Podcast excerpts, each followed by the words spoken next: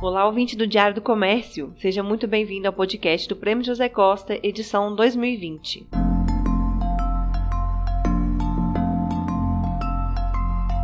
Meu nome é Ana Carolina Dias e juntos vamos conhecer jovens empreendedores que têm mudado a forma de fazer e pensar negócios aqui em Minas Gerais, contribuindo para o crescimento consciente da economia do estado. Nesse programa, o bate-papo é com a CEO da Team Hub, a Tati Santarelli. Ela decidiu empreender para fazer o que gostava, da forma como gostaria de fazer e assim ajudar o fortalecimento e transformação da cultura das empresas.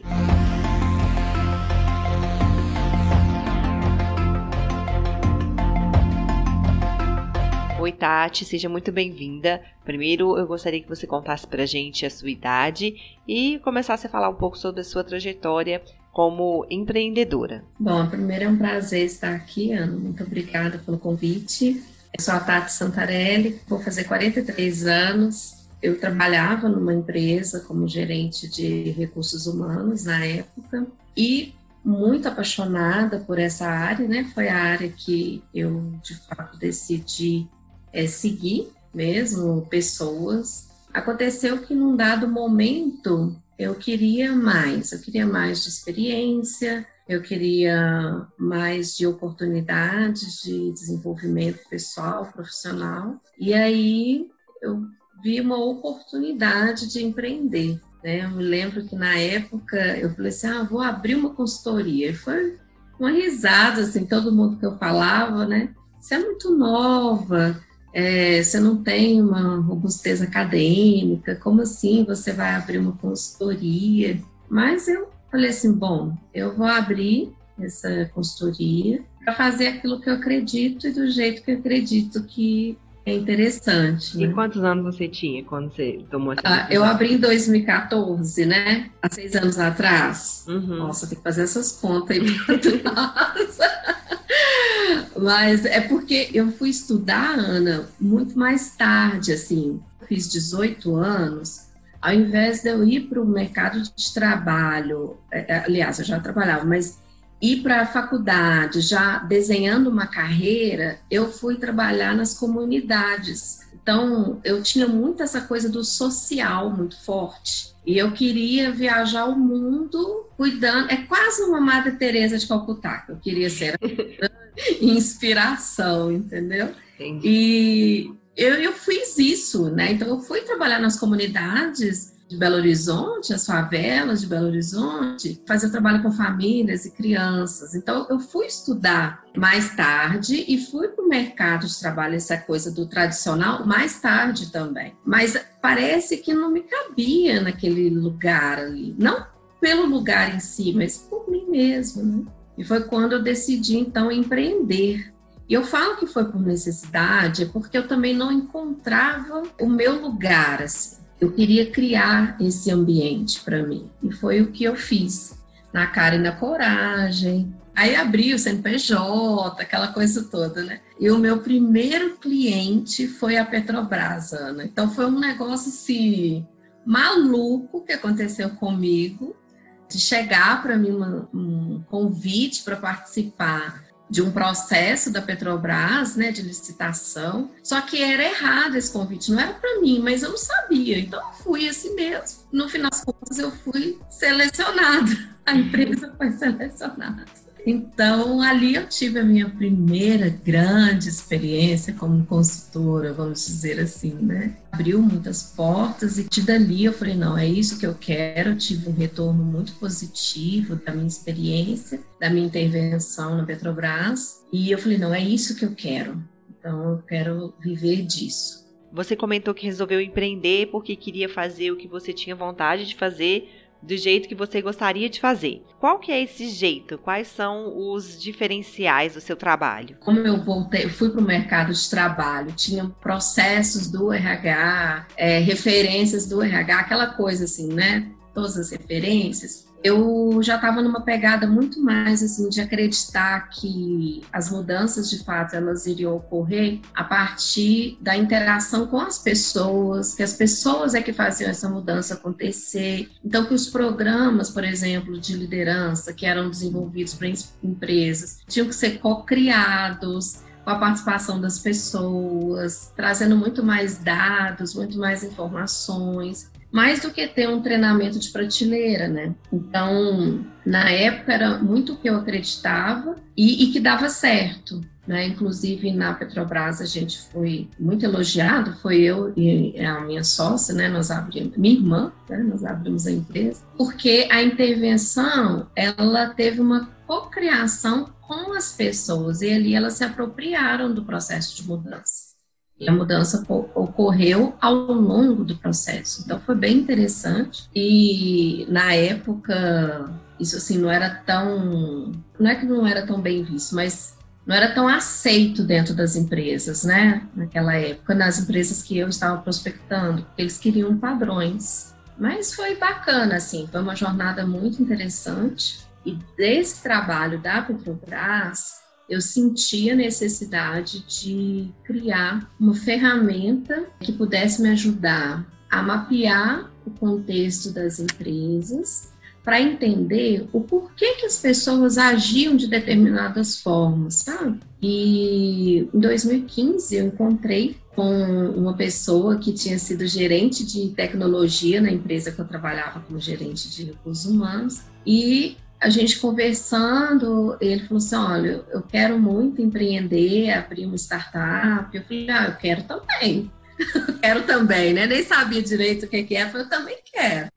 E aí ele falou assim: Bom, base tecnológica, você tem alguma ideia? Eu falei assim: Tenho demais. Aí eu peguei todo o relatório, tudo que eu fiz na Petrobras, feito à mão, e apresentei para ele. Falou, Tati, a gente pode então desenvolver uma plataforma de cultura. Você topa? Eu falei, top demais.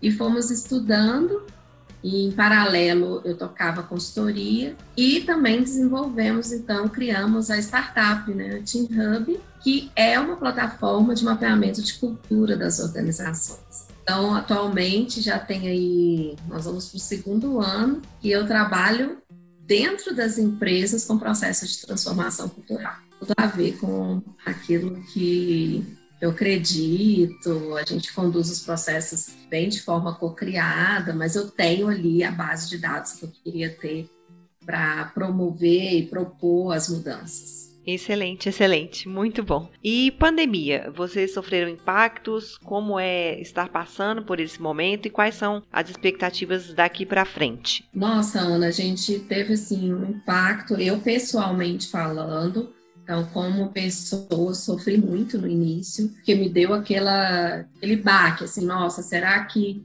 eu vou conseguir é, fazer o que eu faço no mundo online, vamos dizer assim, mesmo tendo uma startup, a gente era muito presencial. E graças a Deus, então, depois isso foi se ajustando assim para gente. Perdemos, né, como empresa, tivemos um impacto grande no início da pandemia. Perdemos os clientes que eram menores e a gente não conseguia dar apoio para eles, né? Porque eles também estavam passando por situações bem complexas. E aí o que aconteceu foi que nós temos aí mais ou menos uns dois meses, parece que o mercado deu uma, uma requecida de alguma forma. E uma coisa que nos chamou atenção foi porque, como as empresas foram colocadas à prova na sua cultura, nos seus valores, as empresas pararam para refletir um pouco sobre a necessidade de trabalhar cultura de reforçar essa cultura ou de transformá-la. Então, a Team Hub, graças a Deus, está entrando numa onda agora diferente, né? E as nossas perspectivas é de crescimento mesmo. A gente já tem crescido é, nesse contexto da pandemia, tem dois meses para cá, porque as empresas se atentaram para a necessidade de fortalecimento de, da cultura ou até mesmo de transformação dessa cultura. Então, para a gente está num, num, momento assim bem interessante, sabe? Você contou que você demorou um pouco, né, para entrar no mercado de trabalho por diversas questões e que isso pode ter gerado algumas dúvidas nas pessoas sobre o seu trabalho. E você sente que existem barreiras pelo fato de você ser mulher e empreendedora e como você lida com isso? Sim, principalmente na minha área, né? Que é a área de tecnologia. Se você for olhar, é, são poucas as mulheres, não na área da consultoria, assim. Na consultoria, eu fui bem aceita. A dificuldade foi porque eu não tinha robustez acadêmica, vamos dizer assim. E também tinha algumas empresas que eu participei de um processo, assim, olha, você não pode ser palestrante, né, do, do nosso evento, porque você está acima do peso. É, então, assim, eu, eu, passei por isso é, em relação a algumas empresas, na parte de consultoria, mas na parte de tecnologia, que eu, eu vejo que a maior dificuldade é por ser mulher, por não ter vivido fora, por exemplo, né? Eu não fiz intercâmbio, fiz uma única viagem é, que foi para a Austrália, mas foi para descanso e ver família. Então eu, eu sinto muita barreira nesse sentido, sabe? E a gente está quebrando isso fazendo uma boa entrega de produto, serviço, né? Mas não é fácil, não. Ana. Eu imagino que realmente não seja fácil e fico muito feliz de poder abrir espaço para compartilhar a sua experiência, né? Principalmente com possíveis outras jovens empreendedoras. Para a gente já caminhar para o final, Tati, eu queria te pedir para dar uma indicação de alguma ação ou iniciativa que você apoia e quer que os nossos ouvintes conheçam também. Tem uma ação que eu acho que tem um pouquinho com, a ver com a minha história de trás no início, que é um cursinho que tem no Morro do Papagaio para Enem, que eles estão muito ativos nesse momento, principalmente de pandemia, né? Eles fizeram algumas ações eu até dei uma olhada hoje aqui no Instagram deles, porque eu acompanho. A Team Hub pôde ajudar numa etapa do processo deles no início do ano. Eles conseguiram, Ana, eh, levantar internet 4G para 4.625 estudantes. Nossa, que coisa legal. De pandemia. É, foi em torno de 600 mil reais. E eles fizeram uma campanha, né, 4G para estudar, quem está participando desse projeto é minha irmã e meu cunhado. Eles tocam para Enem junto com professores maravilhosos de Belo Horizonte. São professores renomados que dão aulas em escolas bem conceituadas e que estão disponibilizando o seu tempo para dar aula para esses alunos. Então, assim, eles têm um carinho muito especial e têm trabalhado na formação desses jovens. Então, eu indico para Enem, a gente apoia, e quem mais, né, puder apoiar vai ser excelente, que serão mais jovens sendo atendidos nessa área. Muito bom. Eu te agradeço muito, Tati, pelo seu tempo, pela sua entrevista. Vai ser ótimo compartilhar essa história com mais pessoas. Obrigada, Ana. Foi um prazer estar aqui com você.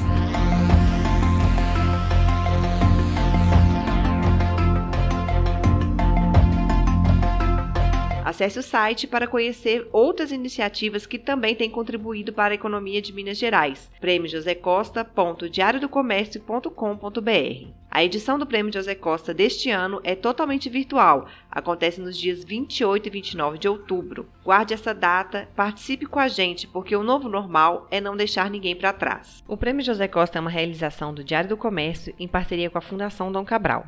Patrocinadores: BDMG, Governo de Minas Gerais, Gerdau, Anglo-Gold Achante, PIF PAF, UniBH e Use Minas. Apoio institucional FIENG e apoio Instituto Ório. Esse podcast é produzido, apresentado e editado por Ana Carolina Dias.